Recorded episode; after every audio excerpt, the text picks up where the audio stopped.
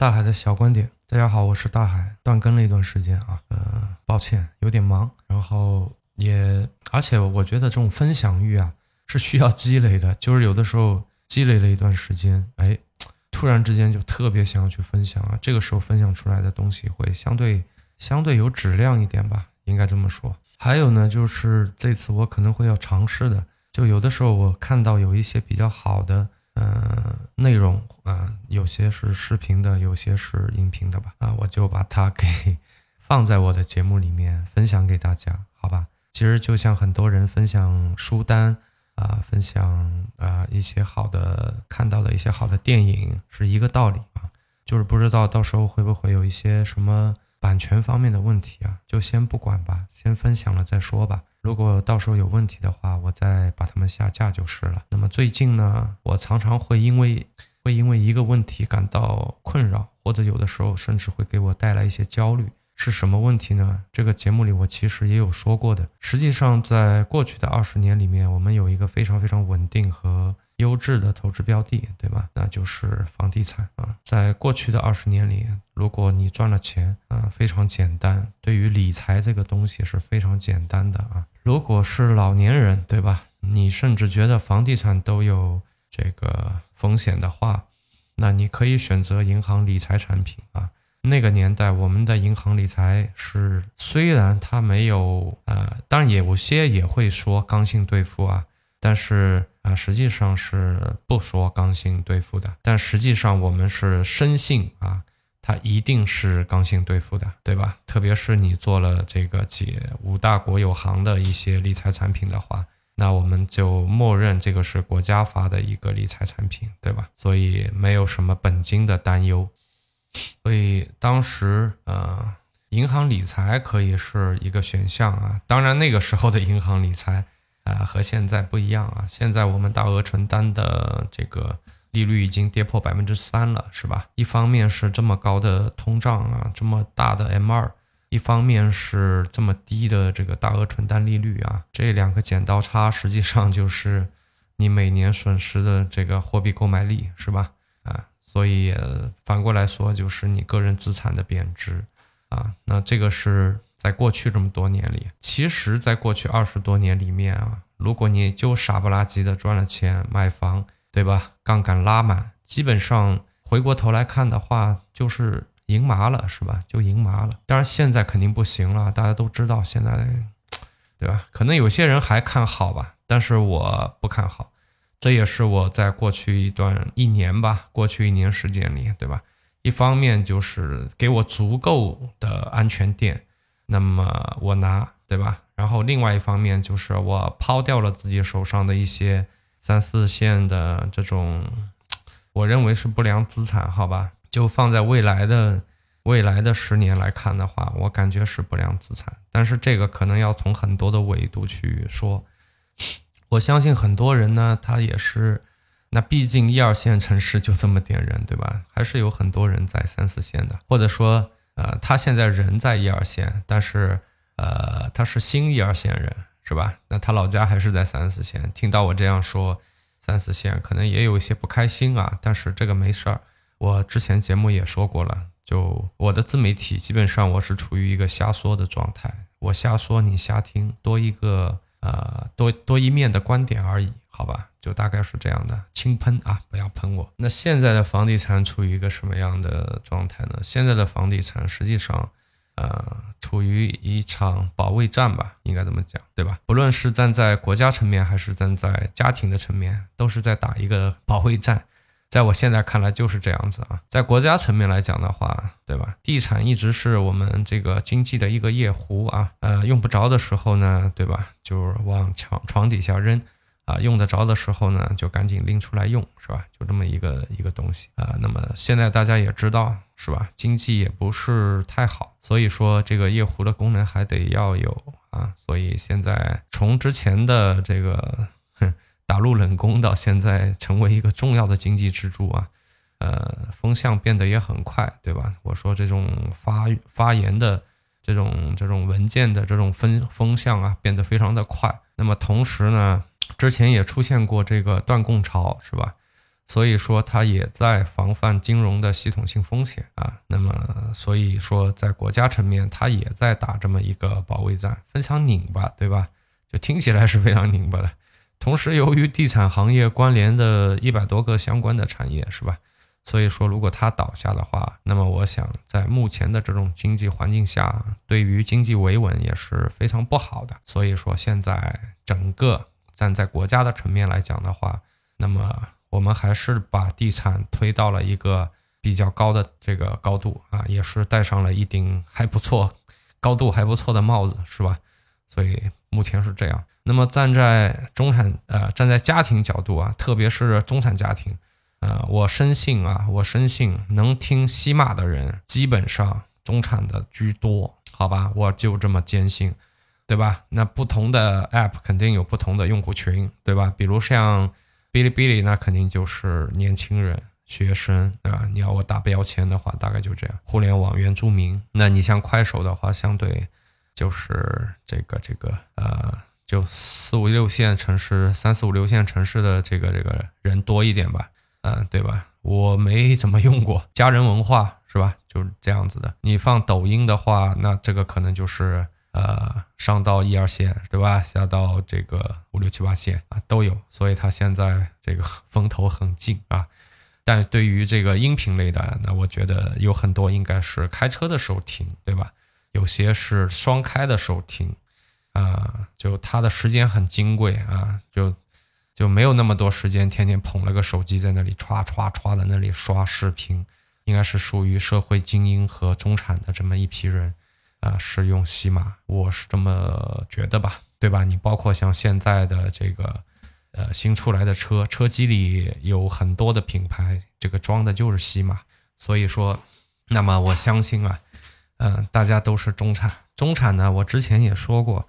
你像中产家庭啊，这个资产配置，呃，房地产在家庭资产配置里面应该是占到了百分之九十以上啊，除非你动过了，你就像你就像我过去的一年一样，对吧？动过了，那可能就低于这个数字。只要是你没动过的情况下啊，呃，很多人应该是在百分之九十以上的，对吧？虽然说我们的平均数只有百分之七十七十二还是七十六吧，我忘了啊。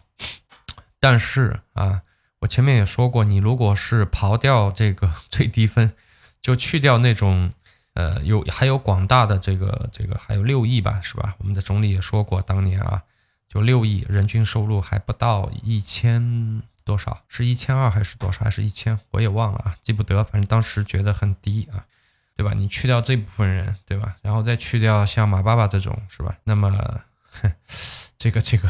他们两，他们两边一拉，可能就把这个平均值拉到了百分之七十六。如果你把这两边的去掉，对吧？你拿一个中间，就是中位数，那我觉得就百分之九十以上，对吧？所以说，呃，对于一个在家庭资产配置占到了百分之九十以上，曾经掏空了六个钱包的这么一个资产来讲的话，那么现在，呃，它不再是一个小嬷嬷了，它可能后续的这个。空间很小了，甚至有可能出现这个拐头向下的这种情况来讲的话，啊，那么它当然就不再具备一个很好的一个家庭资产配置的一个选项了，对吧？那么紧跟着一个问题就是说，如果房子不再成为一个很好的配置选项的话，那么我们赚了钱，嗯，或者说有一些资金的剩余的时候，可能有些人要说，你就不要再去想什么赚了钱多了钱了，对吧？有钱咱就花掉，是吧？有钱我们就把它干掉。今朝有酒今朝醉，明日愁来明日愁，是吧？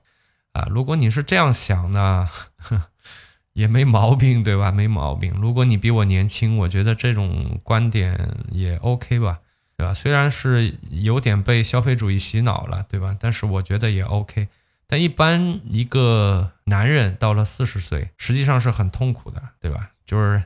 呃，花在一只狗，花在一条狗身上的钱，可能都要比花在一个中年男人身上的钱都要多，啊，特别是是就是你还没有财富自由，是吧？你还是一个还是一个苦哈哈的中产的时候，这个，哎，这个就不谈了，是吧？你肯定要考虑的，啊，理财你肯定要考虑的，啊，就我们不谈说我们这个钱。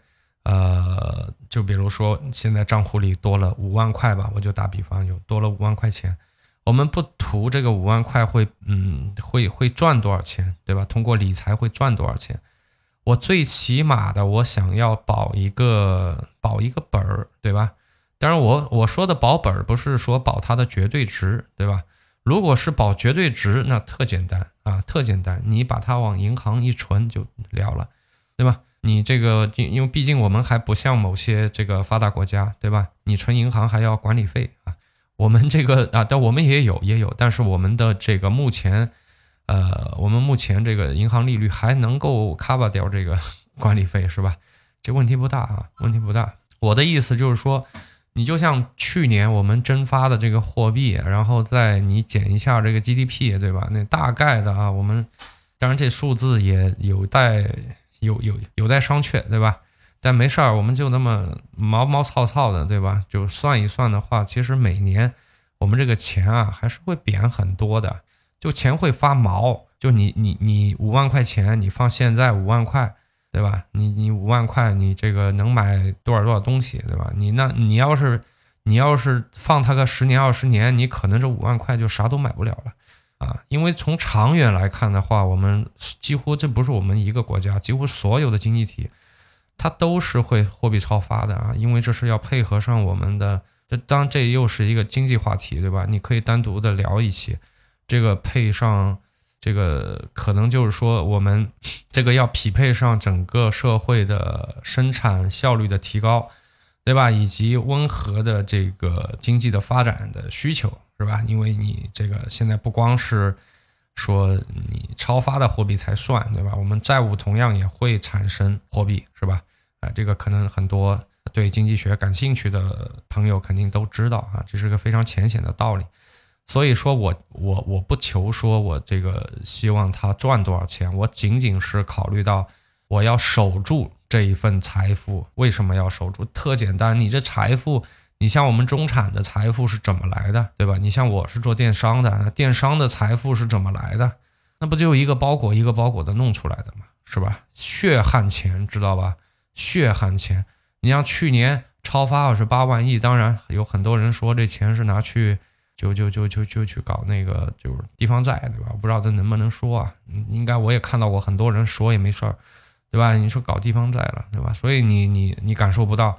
但不论怎么样，它会慢慢的传导下来的。等到你感受到的时候，这钱已经毛了，就就说明那个时候你账户里的钱同样的也毛了。如果你按照货币总量来计算的话，就去年我们贬了大概百分之十二吧，贬了百分之十二。就你如果存银行一百万，那钱是没变少啊，还是一百万，甚至是一百零三万了，对吧？但是问题是什么？就是问题是你之前拿着一百万能去买一百万的东西，现在你。就是这按照这种方式的话，你就就等于说你购买力减少了百分之十二啊。可能又有些人要说了，说没有啊，对吧？啊，你看现在菜价也不贵，对吧？猪肉也不贵，没错，没错，它需要一个传导的时间。所以说，嗯，我就担心这个这个事儿，就是说现不知道，就现在也不知道。整体的经济环境也比较差，对吧？你放银行吧，你像现在大额订单、大额存单的这个利率已经跌破三了，是吧？啊，说到这儿，我想起一个事儿，啊，我有一个做电商的朋友啊，前两天我给他打电话，对吧？呃，他呢是我呃一几年一一三吧，一三啊，包括他，包括他他老婆，那时候还他女朋友呢，对吧？我们都很熟啊，都很熟。他们夫妻俩呢，就做对了一个事儿，就一直待在产业带，没没走，没挪。你像我做错了一个事儿，就是我从产业带挪了，对吧？你现在回头看，就是不能挪啊。产业带还是有产业带很大的优势的，就他们夫妻俩没挪，所以现在呢，就还行，还比较稳定啊。就是他的投资的这个，就是他他在产业带的好处是什么呢？就是说他的这个 R 值很高，他的这个。创业投资收益的这个 R 值很很高，你怎么去理解这个 R 值呢？就是说，如果这个生意我做亏了，OK，我就亏十万，对吧？我亏十万，但如果我做赚了，我可能能赚个一百两百万啊，这个就是 R 值。那 R 值是多少就拿十去除一个一百和二百，那就是十到二十倍，对吧？就是这个，这个就很好，这就是一个好生意。我们说起来啊，所以说有些人做生意他怕亏，我觉得是不对的啊。就是生意本来就是亏多赢少的，对吧？对，我们打打比方啊，就是说你做生意啊，你啊，你你你十十次生意的话，你差不多啊，你得亏个七八次，对吧？你你你要亏的话，你就亏七八次，但是你要。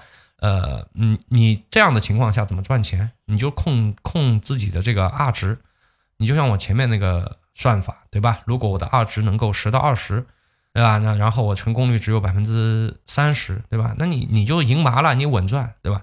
那么这样的机会只有在什么地方有？就是在产业带啊，就在产业带有，对吧？你像我现在我们这个狗屁地方是吧？就不存在的啊，没那么高二值的生意的，啊，那就得做一些别的生意了。我到时候。到时候再跟大家分享吧，啊！但是呢，他这个就很爽啊，就我就我知道的，他夫妻俩呢都是那种，就是那种走在大街上，你就看不出来，就以为是两个苦哈哈打工的，实际上呢，他们通过电商每年大概一百多到两百吧，差不多啊，个 W W 啊。然后那我也知道，就他们夫妻俩是很很谦逊、很低调的那种人。所以说他告诉我那数字，而且以前也共事过，对吧？所以我我觉得是啊，就没有什么水分的啊，只会只会往少里说啊，不会往多里说的，对吧？那到时候吹牛逼了，你你到时候你开口跟他借钱，他 他怎么办，对吧？啊，所以他们只会往少里说啊啊！当然我从来不跟我朋友借钱啊，从来没有，对，这个是我的一个好习惯啊，我就说。我说你现在你现在怎么办呢？对吧？你每年都还有这么多钱多下来，你怎么办啊？买房吗？二不买不买是吧？那我说你怎么办？他说呃存存银行存银行，但是他存的早，他存的早，他那时候还有三点三点好几呢，对吧？四不到一点，对吧？当年还有这个，你现在存的不是越越往后不是越那个嘛，对吧？利率就越呃就是越低嘛。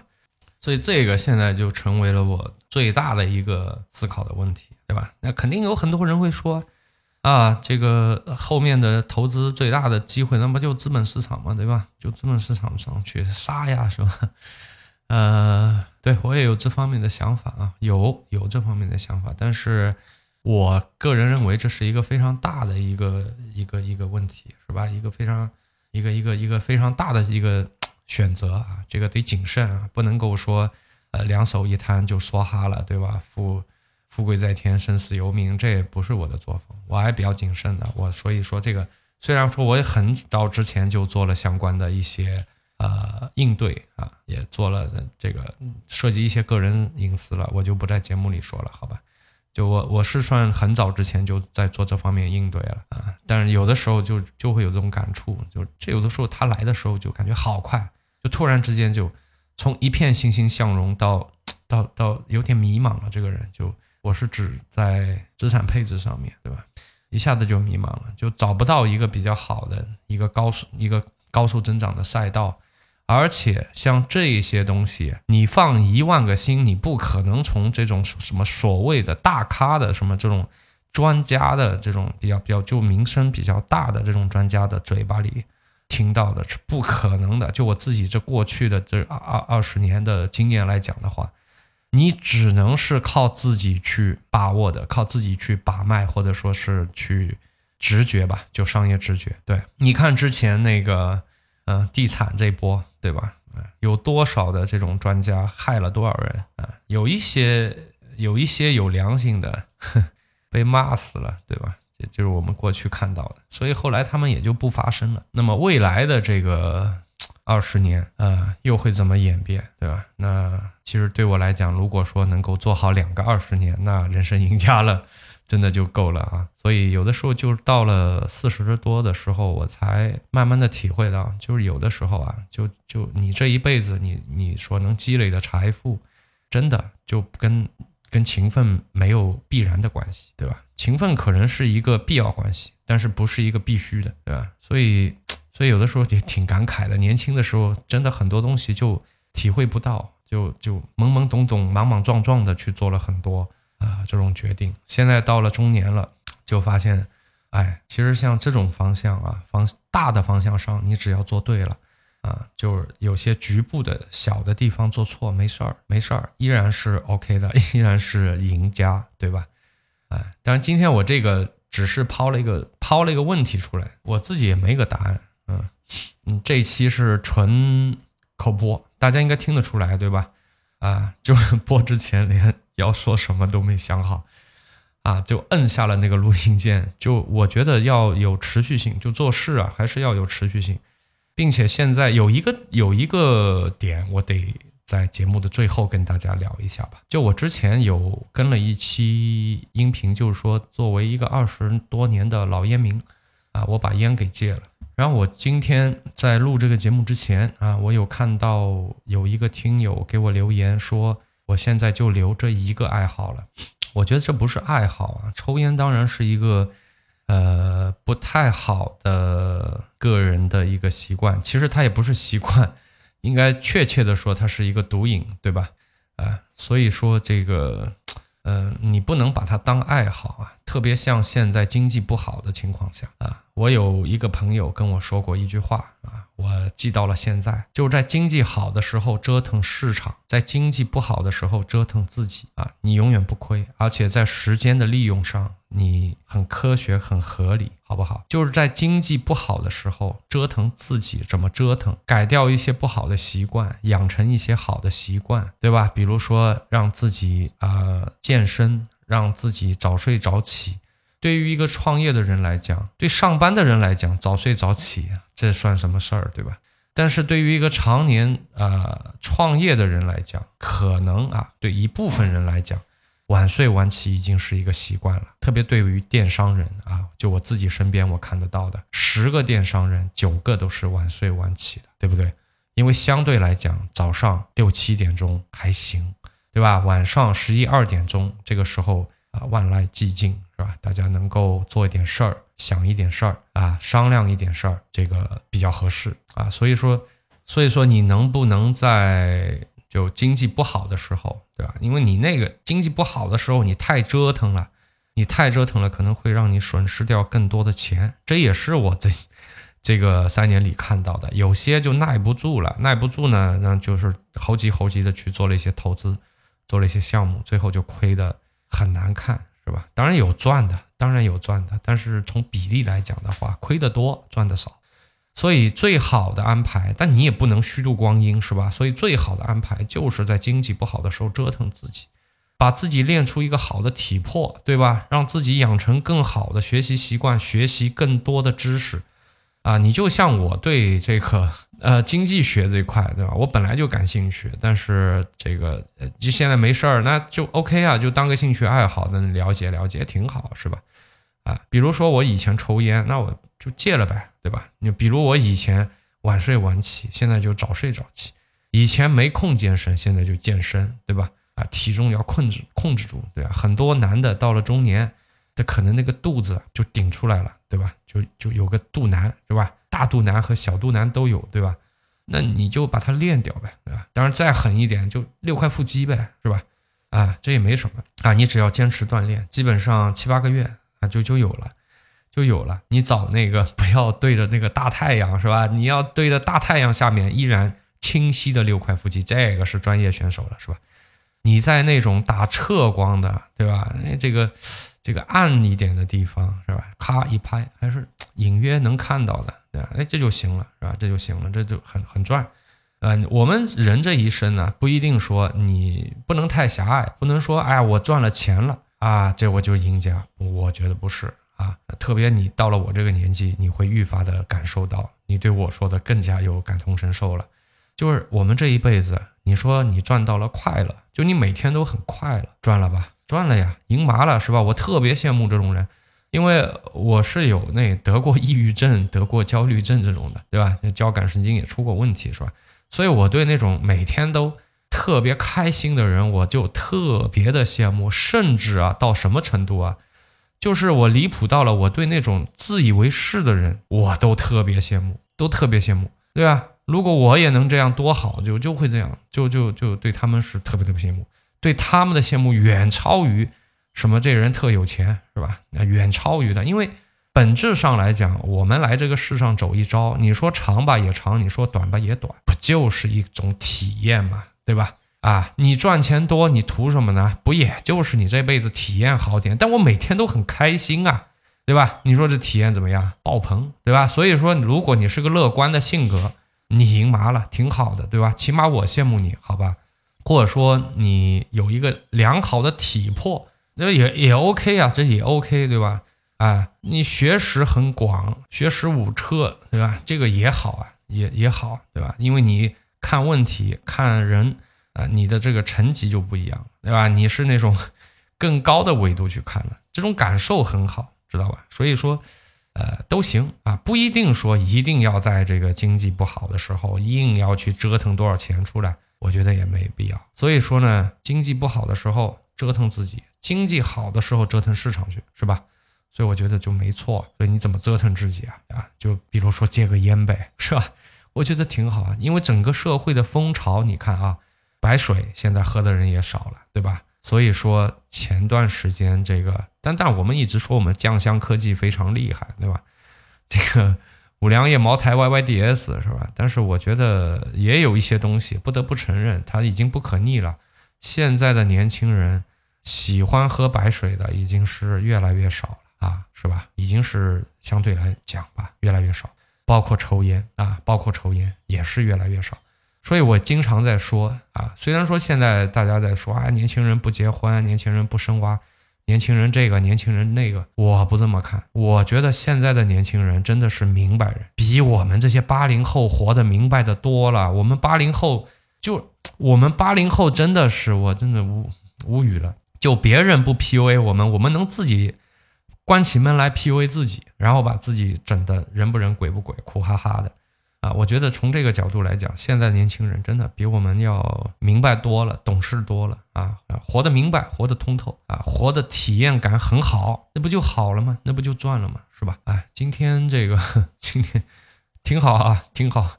所以说，好不容易对吧，养成的好的习惯啊，不要去轻易的去断掉它啊。我检讨我自己，之前说说好的对吧？我把这个当成一个自己的日记来做。啊，时刻的就是来这里叨一叨，给大家做一做分享，同时我也自己做一些总结啊，我这是很有意义的事情啊，就断了，断了不对，对吧？所以，所以今天就来更一期，不管有多水，不管这一期有多水，对吧？我觉得做了就比没做好，好吧？今天今天是真的啰嗦啊，我自己都受不了我自己。好了，我就今天就先讲到这儿了，我是大海，呃，希望后面我不断更。